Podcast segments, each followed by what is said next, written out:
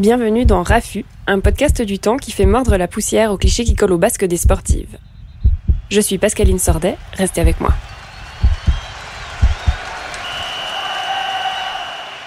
Dès le moment où on commence à faire de la compétition, à gravir un peu les échelons, ou même pendant les sparring à faire mal aux hommes qui sont en face, là, il va commencer à y avoir une, le respect et certaines discussions entre boxeurs et boxeuses. C'est un peu une fille qui joue à la boxe tant que t'as pas du résultat. Voilà, et puis il y a ce côté de bah, ça va lui passer ou qu'on peut pas être féminine parce qu'on fait de la boxe et puis que forcément on est garçon manqué. Tant qu'on n'a pas fait nos preuves, on n'est pas pris au sérieux.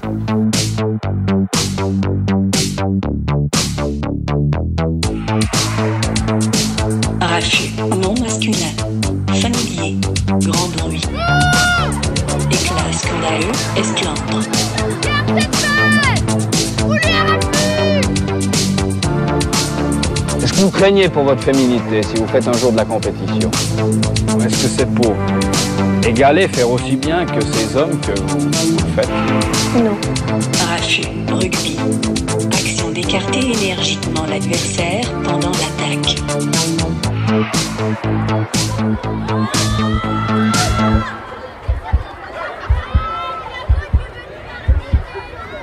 Lorsqu'on met violence et femme dans la même phrase, c'est généralement pour parler des violences faites aux femmes. On évoque beaucoup plus rarement la violence exercée par les femmes parce qu'elles ne sont pas faites pour la violence. La preuve, elles ont longtemps été tenues loin des armées, elles ne sont pas agressives, elles ne prennent pas la vie, elles la donnent. Il y a un sexe fort et un sexe faible. Non, je rigole. Dans cet épisode, on va parler des femmes qui bravent cet interdit de la violence, on va parler des femmes qui s'énervent, de celles qui prennent les armes, et des sportives qui pratiquent les sports de combat. Porter des coups, que ce soit pour attaquer ou pour se défendre, ce n'est pas une compétence que les femmes apprennent. Symboliquement, la violence appartient aux hommes. Je voudrais savoir ce qu'exercer la violence, justement, qu'elle soit encadrée par un sport ou par une institution comme l'armée, peut apprendre aux femmes. J'ai rencontré Anaïs Kistler, boxeuse cinq fois championne de Suisse, qui a participé à de nombreuses compétitions internationales.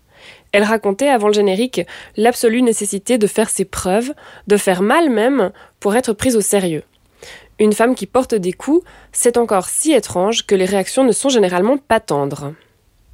C'est quoi la pire chose que tu as entendue?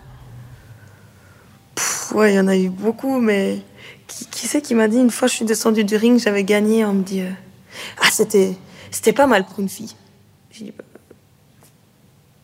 je, je savais même pas quoi répondre parce que finalement j'étais ok donc une fille euh, une fille peut faire quelque chose de bien. Enfin c'était vraiment la sidération totale où j'étais là bon bah je vais aller au vestiaire quoi. C'est et, et ouais c'est des choses comme ça.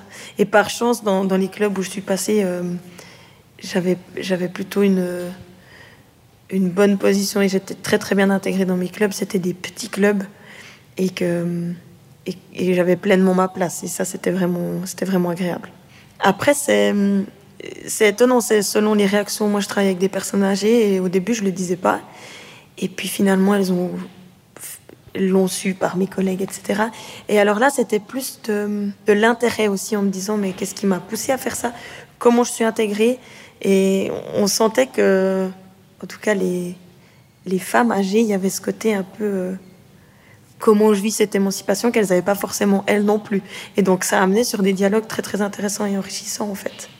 Les recherches sur la division sexuelle du travail montrent que la chasse des gros animaux a toujours été le domaine des hommes. Que la charge des enfants a souvent servi de prétexte à tenir les femmes éloignées des activités symboliquement valorisantes. Entre porter les courses et porter des poids, une activité est jugée fatigante et répétitive, alors que l'autre est un signe de force virile, quelle que soit la charge réelle. Le problème, ce n'est donc pas la force physique objective, mais les représentations qu'on s'en fait. Ma deuxième invitée, Stéphanie Monet, est sociologue. Elle rédige actuellement une thèse sur la place des femmes dans l'armée suisse. Tout ce qui est représentation actuelle et stéréotypée, euh, en fait, ça confère pas aux femmes la capacité ou même l'autorisation sociale, le fait de, faire usage de la force, de la violence ou d'une certaine agressivité. Euh, et encore moins, par exemple, le pouvoir de, verser le sang ou, ou donner la mort. Donc, c'est un peu en sorte euh, un tabou anthropologique qui est assez ancien et encore assez important aujourd'hui. Enfin, de, considérer le fait que des femmes, elles sont capables de violence euh, ou d'agressivité qui sont plutôt des traits propres d'une voilà, d'une masculinité hégémonique où la virilité a beaucoup d'importance.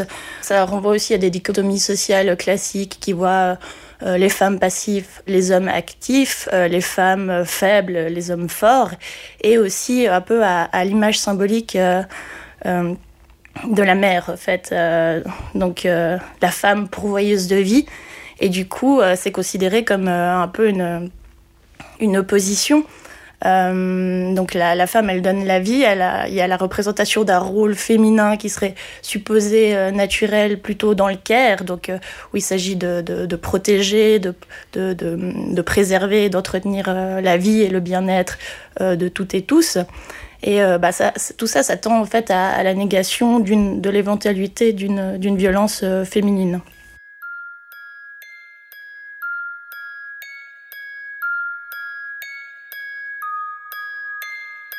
Tueuse, ogresse, sorcière, pédophile, hystérique, criminelle, délinquante, furie, terroriste, kamikaze, chef de gang, lécheuse de guillotine, soldate, policière, diablesse, révolutionnaire, harpie, émeutière, pétroleuse, virago, guerrière, amazone, boxeuse, génocidaire, maricide. Qu'y a-t-il de commun entre toutes ces figures?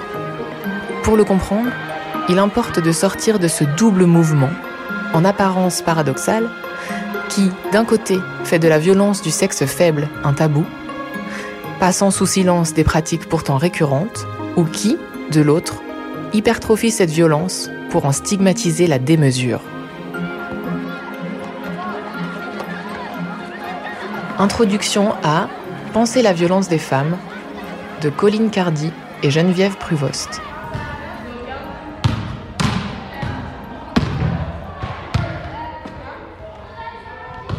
Chez les hommes, en fait, c'est considéré comme quelque chose de naturel, euh, voire de normal, qui ait un peu des tendances à l'agressivité, euh, à la violence.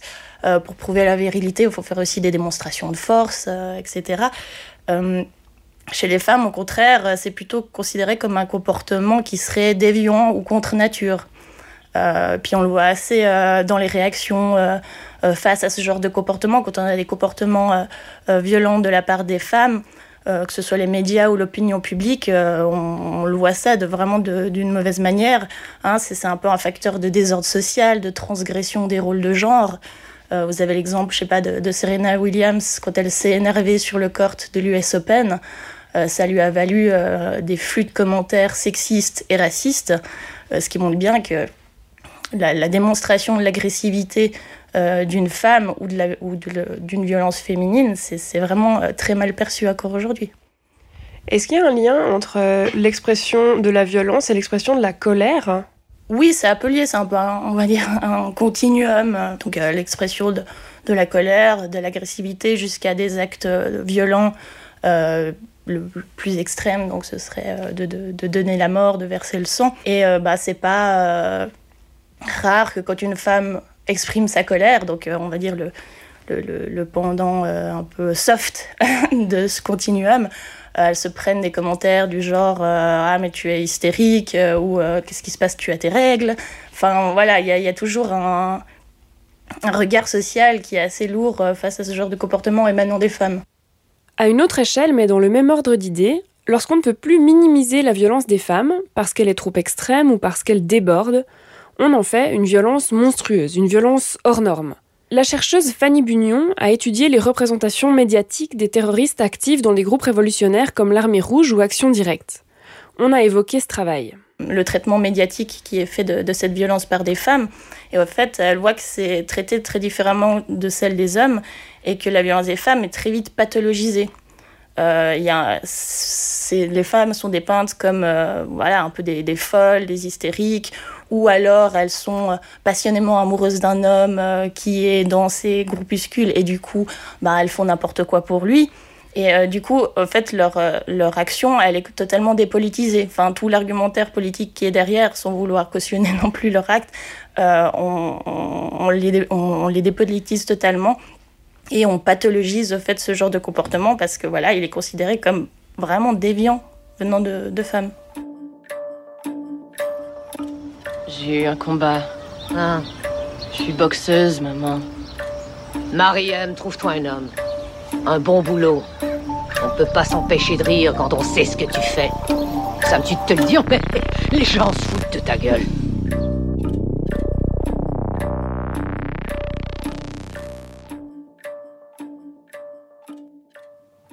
Moi, je fais un peu un pas de retrait en me disant, mais est-ce que la boxe est vraiment violente? Parce que pour moi, il y a plusieurs violences. Alors effectivement, ça va être euh, impressionnant parce qu'on se donne des coups de poing, parce qu'on parce qu'on se- tape. Alors effectivement, il y a cette, cette idée de violence physique, mais, mais pour moi, quand on parle de violence, il y a aussi toute la violence psychologique qu'on peut vivre.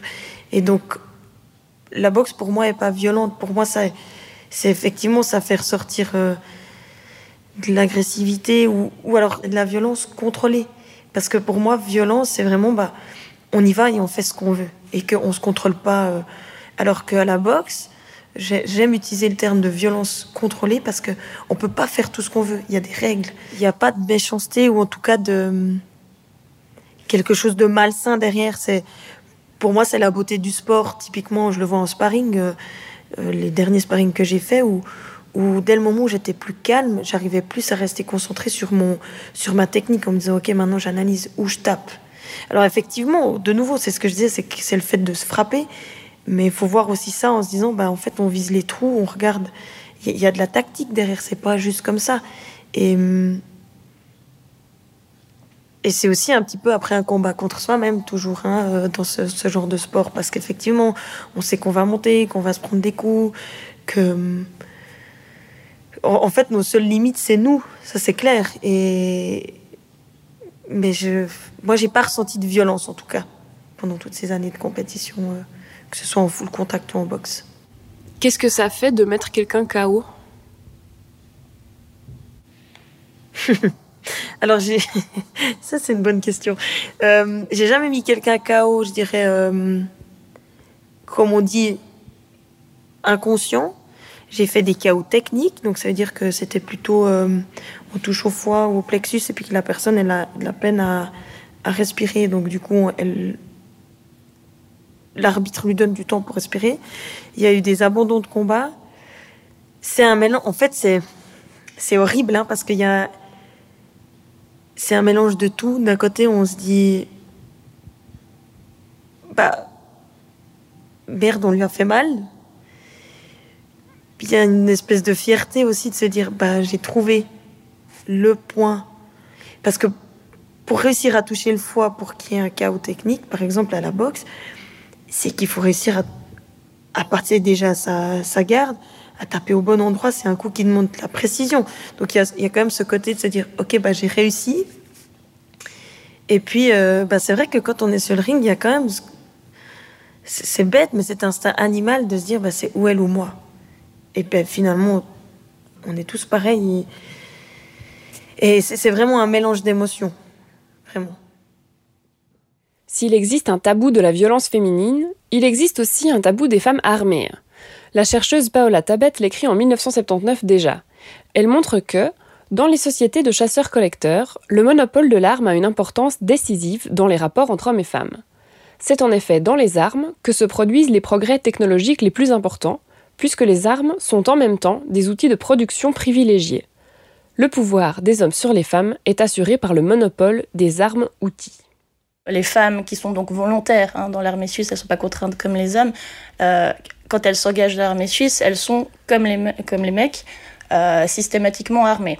Euh, donc avec le fusil d'assaut ou un pistolet, ça dépend des fonctions militaires. Mais après, ça a été aussi un accès pour les femmes militaires qui s'est fait progressivement. Elles n'ont pas eu depuis le départ accès à, à l'armement. Ça s'est fait petit à petit. Ça a surtout bougé dans la, fin des années euh, 90, début des années 2000. Donc c'est encore assez récent au final. Et au fait, euh, quand on regarde un peu euh, tous les débats autour de est-ce qu'il faut armer les femmes militaires ou non, bah, on retrouve tout ce genre d'argumentaire euh, naturalisant qui dit que ben, euh, les femmes sont pas là euh, pour euh, se battre, elles sont pas là pour euh, voilà tirer avec une arme. Euh, même chez les femmes militaires, si on regarde les débats un peu de l'époque, on voit qu'elles elles revendiquaient pas toutes ce droit à, à être armées parce qu'elles considéraient elles-mêmes aussi que c'était pas leur fonction au sein de l'armée. Alors, elles trouvaient une fonction au sein de l'armée, mais qui n'était pas celui de, combattre et d'être armée.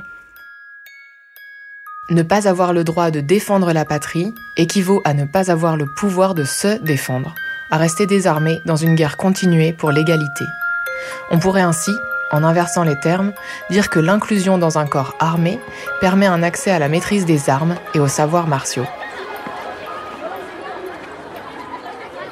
Se défendre, une philosophie de la violence, par Elsa Dorlin.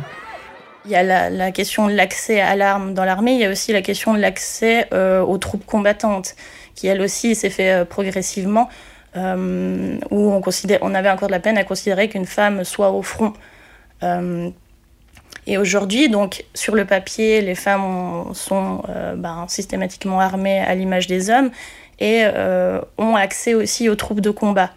Euh, sauf que euh, dans les faits, il y a plein de mécanismes qui tendent au fait à les éloigner euh, du front, on va dire, hein, de, vraiment de, l'idée de combat au corps à corps face à un ennemi. Donc c'est vraiment tous ces processus de sélection et d'affectation qui les éloignent de ça. Ce qui est assez drôle, c'est qu'on constate qu'en fait le, tabou de, de, l'avancement, le fait de, de grader dans l'armée, de monter en hiérarchie, il a été élevé avant celui de, pouvoir accéder aux, troupes de combat et à l'arme. Euh, pourquoi? Bah, En fait, plus vous gradez, plus vous montez dans la hiérarchie, plus vous, en vous vous éloignez en fait, du, front, de là où on va dire ça se, ça se passe euh, vraiment, le, combat, le corps à corps. Et du coup, c'était plus accepté qu'une femme donne des ordres, voire à des hommes, euh, qu'elle soit en première ligne dans, dans les conflits armés.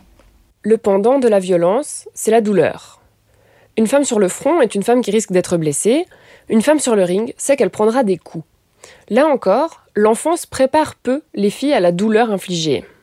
Est-ce qu'il y a une manière de se préparer aux coups qui vont forcément arriver puisque c'est un sport de, de contact?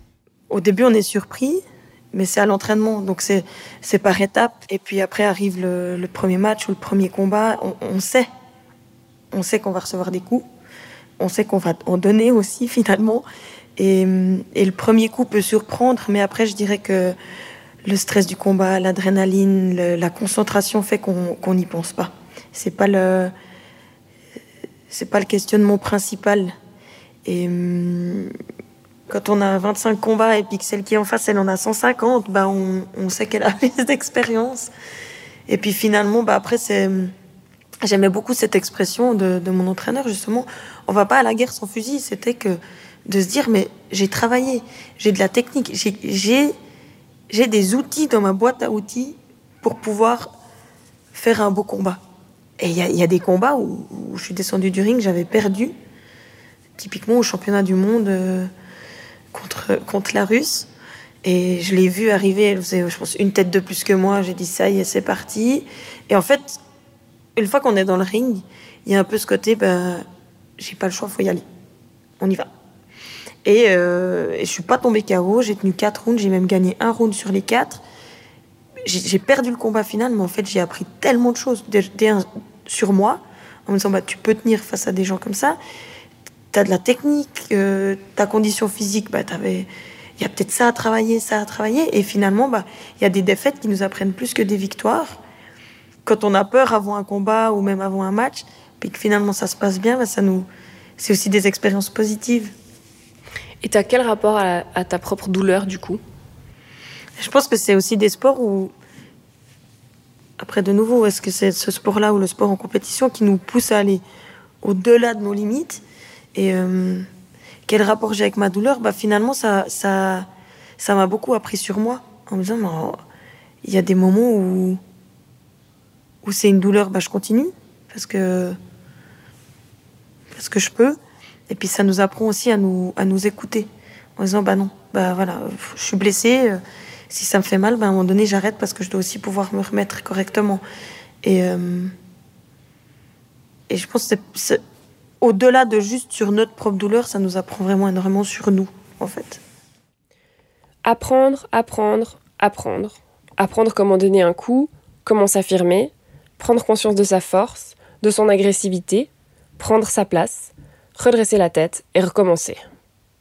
Voilà ce que l'usage de la violence apporte aux femmes quand on les autorise à dépasser le cadre restreint établie dès les cours d'école du tirage de cheveux qui deviendra le crépage de chignon. Boxer ou entrer dans l'armée, c'est sortir d'un carcan étroit pour investir des attitudes jugées masculines. Stéphanie Monet l'a constaté chez les jeunes femmes qu'elle a suivies, du recrutement jusque dans les casernes. Dans certains cas, on voit qu'il y a quand même un certain développement de, la confiance en soi.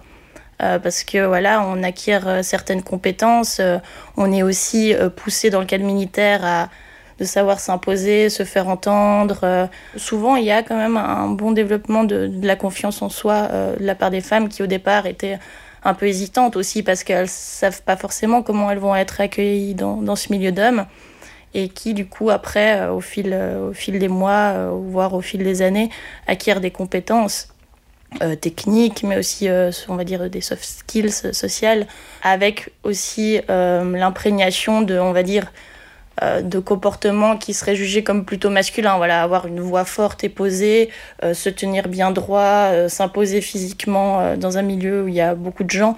ça, c'est encore des, des représentations, dans les représentations des, des, comportements, des gestuels, des, des postures qui qu'on rapporte plutôt aux hommes. Et euh, du coup, elle, s'approprie aussi euh, ça. Euh, et elle gagne aussi de la confiance en elle. Je pense que cette, cette expérience qu'on prend et puis ce, ce self-control un petit peu qu'on apprend aussi à la salle, je, je, le redis avant, c'est que finalement, si on, si on s'énerve sur un ring ou, ou dans le combat, en général, on ne le gagne pas parce qu'on on ouvre des brèches aux combattants en face. Et en fait, c'est apprendre à, gérer notre propre, nos propres pulsions, etc. Et je pense que dans la vie courante, ça m'a donné une, certaine posture qui, euh, ou de un peu dissuader, ou même euh, dans mes paroles en, disant mais maintenant stop et d'avoir peut-être cette confiance qui, qui, peut justement dissuader. Et euh,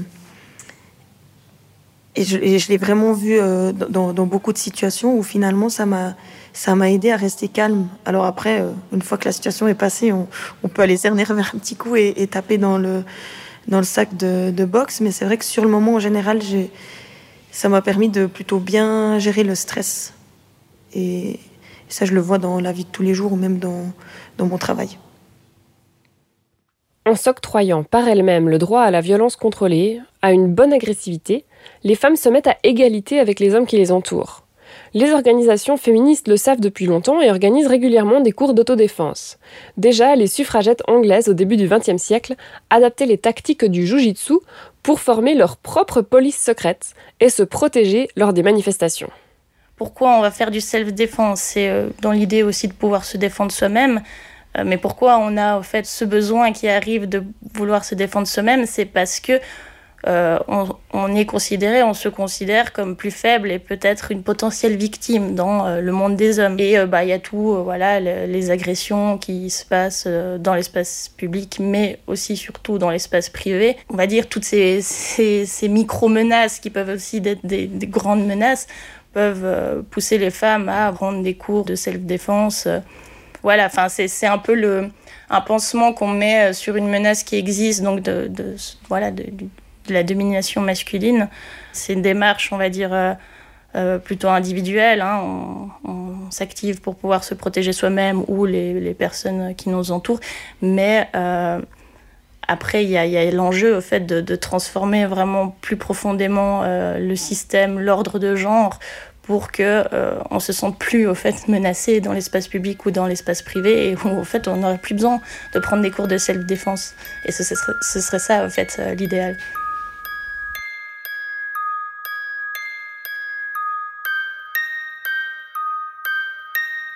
en libérant les corps des vêtements qui entravent les gestes, en déployant les mouvements, en détournant, dévoyant l'usage d'objets familiers, un parapluie, une épingle, une broche, un manteau, des talons, en ravivant des muscles, en exerçant un corps qui habite, occupe la rue, se déplace, s'équilibre. L'autodéfense féministe instaure un autre rapport au monde, une autre façon d'être. Se défendre, une philosophie de la violence, par Elsa Dorlin. En fait, c'est complètement par hasard que j'ai commencé la boxe. À la base, je voulais faire un, sport de self-défense. Et puis pour prendre aussi de la, confiance. Puis finalement, dans, dans les environs de, de Neuchâtel où habitaient mes parents, où j'ai grandi, il n'y avait pas de, de club de self-défense. Il n'y avait que du full contact. Et donc j'ai commencé euh, le full contact. J'ai beaucoup aimé le côté physique et technique. Et puis bah voilà, de, de fil en aiguille, je suis arrivée à la compétition. Et puis quand je suis arrivée à Lausanne, j'ai passé à la boxe anglaise. C'est vrai que moi j'ai commencé ce, ce genre de sport vraiment dans un esprit de self-défense. Et est-ce que le, cette insécurité qu'on peut ressentir, enfin franchement moi j'en parle avec beaucoup de, de potes femmes où elles me disent mais moi des fois j'ose pas sortir seule ou il y a des quartiers que j'évite ou je monte dans le bus et je me mets à côté du chauffeur. Est-ce que c'était plutôt dans, dans ce côté-là en me disant mais moi j'ai envie de pouvoir euh, pouvoir faire ce que je veux où je veux mais finalement je suis pas invincible non plus au sein de, de la boxe. Ça donne juste une certaine euh, confiance. Après euh, il y a aussi des quartiers que j'évite je dirais mais je je l'ai pas fait dans un but premier d'émancipation. Est-ce que tu étais une petite fille bagarreuse? Non, j'étais très impulsive. Et je pense que hum, j'étais impulsive et je détestais l'injustice. Je déteste toujours l'injustice. Et donc je pense que ces deux mélanges faisaient que de temps en temps je pouvais plus vite m'emporter, je dirais. Après, euh, tout ces, le, sport en général m'a canalisé et ces sports comme euh, le full contact, la boxe et maintenant le rugby me canalisent aussi. Et je pense que c'est aussi toujours comment il est, il est apporté. Mon premier entraîneur, Jean-Louis, le, faisait très très bien, en, où, effectivement c'est un sport de, de contact, c'est un sport qui est vu comme un sport violent. Et je pense qu'il peut être amené avec une certaine euh, philosophie qui nous apprend à, canaliser toute notre énergie. Et, en fait, c'est une violence contrôlée. Et, ça, je le vois dans la salle où je donne des cours maintenant. C'est une bonne école de vie, la boxe.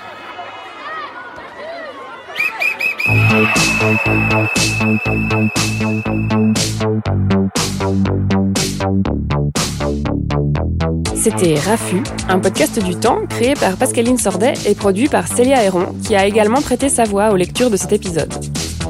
Merci à Lise Boucher pour le mixage et à mes deux invités, Anaïs Kistler et Stéphanie Monet. N'hésitez pas à vous abonner à Rafu sur toutes les plateformes de podcast et surtout à revenir le mois prochain.